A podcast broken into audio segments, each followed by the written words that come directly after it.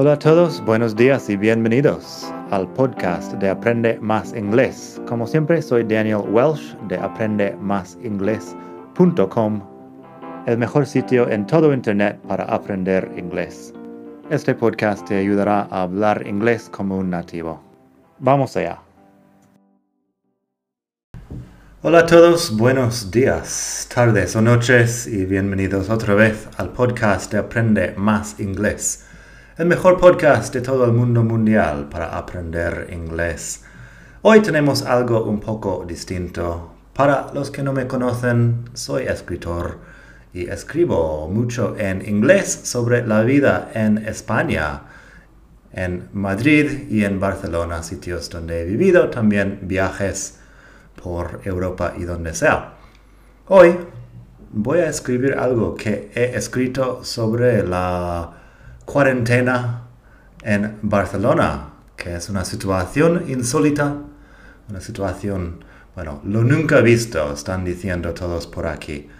Así que lo voy a leer en inglés. Puedes usarlo como un poco de listening y si quieres leer también está en madridingles.net barra 62. Eso te llevará a mi blog personal en inglés donde lo tengo escrito.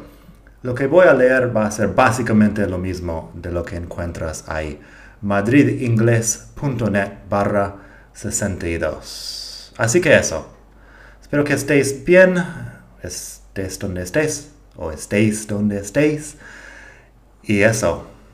Vamos a escuchar un poco de inglés. Life on lockdown. Week one of the Barcelona quarantine. The Saturday before the lockdown, Chinatown was already shuttered. My girlfriend Morena and I were just looking for some noodles, but the restaurant we wanted to go to was closed until further notice. So was our second choice, and our third. So were the manicure places and hairstylists. It was an eerily quiet scene for a normally busy Barcelona neighborhood. Finally, we, made our way to Yue Lai, which was open for business. I asked the manager what was up. Los chinos tienen mucho miedo, he said. After that, no further comment. A few days later, El País published an article about businesses closing in Usera in Madrid. Turns out the Chinese are scared of the Spanish government's weak reaction to the coronavirus here among us. Except for that, the week went fairly normally. Morena started a new job and went to the office for a few days. I worked from home, as always. We ordered extra vitamins and water filters on Amazon. We bought as much food as we were able to carry home. I was actually kind of excited. Stupidly. But this was, apparently, history, and we were going to live through it. Or at least I assumed we would. Anyway, I'd never stockpiled food before. The news kept getting weirder all week long, and the streets kept getting quieter till Friday evening. Morena was still at work, and I took a long walk down the beach.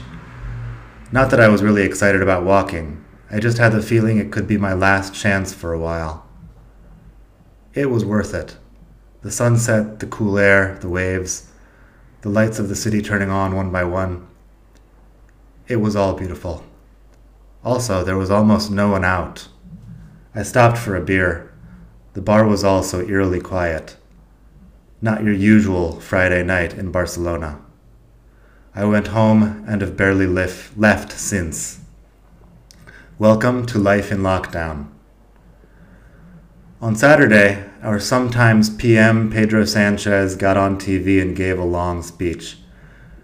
He was declaring a state of alarm. Apparently, the Spanish Constitution has provisions for a state of alarm as well as a state of emergency. After emergency, there's the state of siege. I don't even want to know what that's about. Anyway, it was the first time I'd ever seen the PM speak, and I was a bit underwhelmed. Heroism, Sanchez explained, also consists of washing one's hands and staying home. If that's the kind of strong leadership we have in this crisis, I'm sort of worried.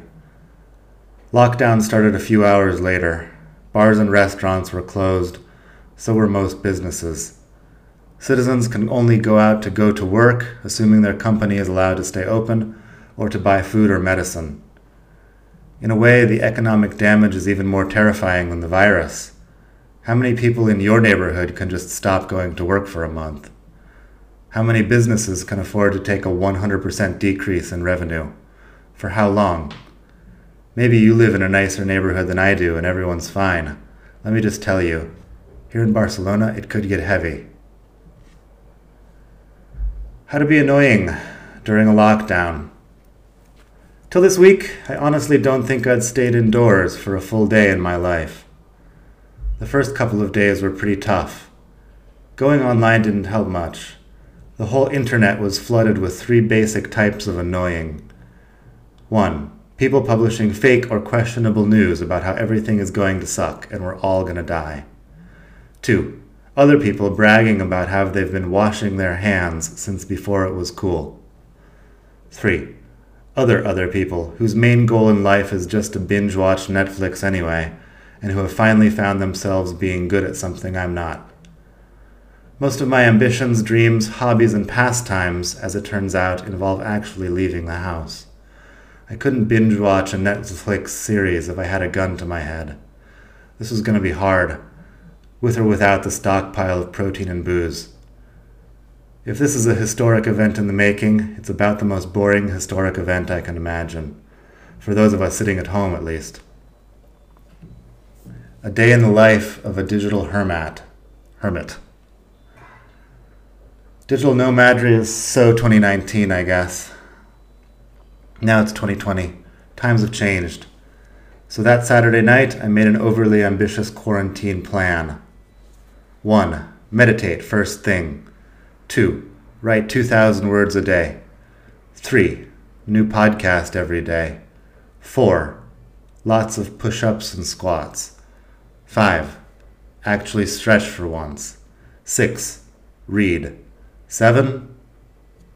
I don't know. Then I failed to do about half of it starting on Sunday. That's okay though. My whole philosophy towards planning is this be ambitious on paper and then pat yourself on the back as long as you get something important done every day.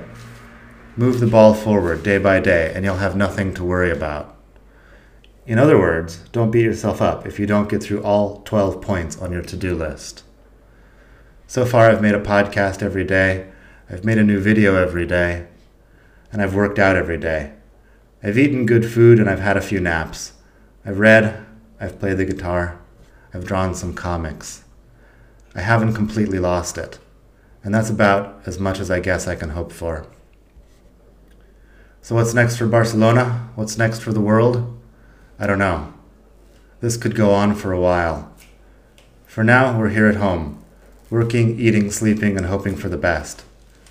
We've even started having conversations with our neighbors across the street, people we've seen through the windows every day for months and pretended to ignore.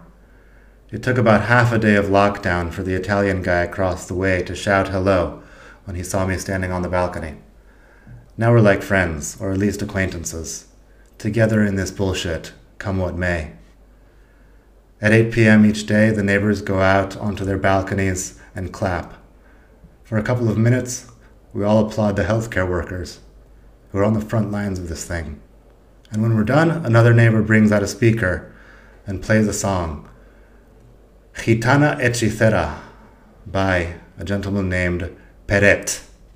Full disclosure, I don't like flamenco music at all, but now I love this one song. It's the song of the summer, or at least the song, or at least the song of the spring quarantine. In the song, he says, Barcelona es poderosa, Barcelona tiene poder. I can't get through the first chorus without tearing up. Afterwards, the neighbors applaud again, wish, wish each other good night, and head back inside for dinner. They're doing the clapping all over Spain. It's quite a thing. I've talked to several people, and we all agree. It's suddenly the high point of our day. That's how shitty life has gotten, and it all happens so quickly. History, folks. It's just one goddamn thing after another. Anyway, we're gonna get through this. At least most of us are. Life will be good again. Soon, or sort of soon, we'll be out in the sun. We'll have some cañas at the beach. Soon we'll take it all for granted again. And one day, this will just be another boring story we tell our kids or our grandkids. In the meantime, stay strong, friends.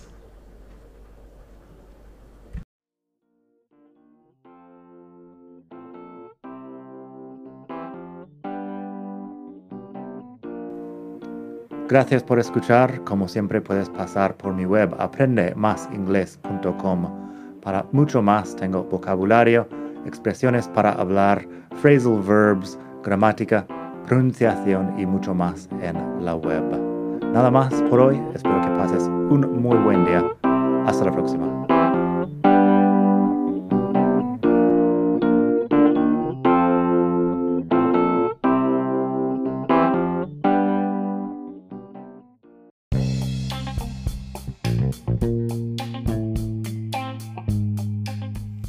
Hola de nuevo. Antes de terminar, quería pedirte un pequeño favor. Si te gusta este podcast, puedes suscribirte en Apple Podcasts o bien en Spotify.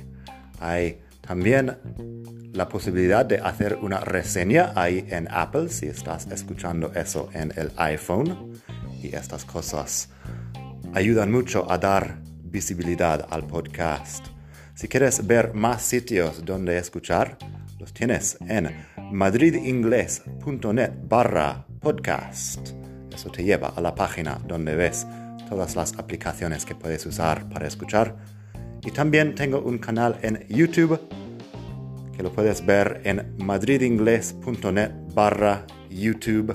Eso te llevará directamente al canal donde puedes suscribirte y ver todos los vídeos que hago sobre muchos temas. Nada más por hoy, espero que pases un muy buen día, aprende mucho y hasta la próxima. Bye.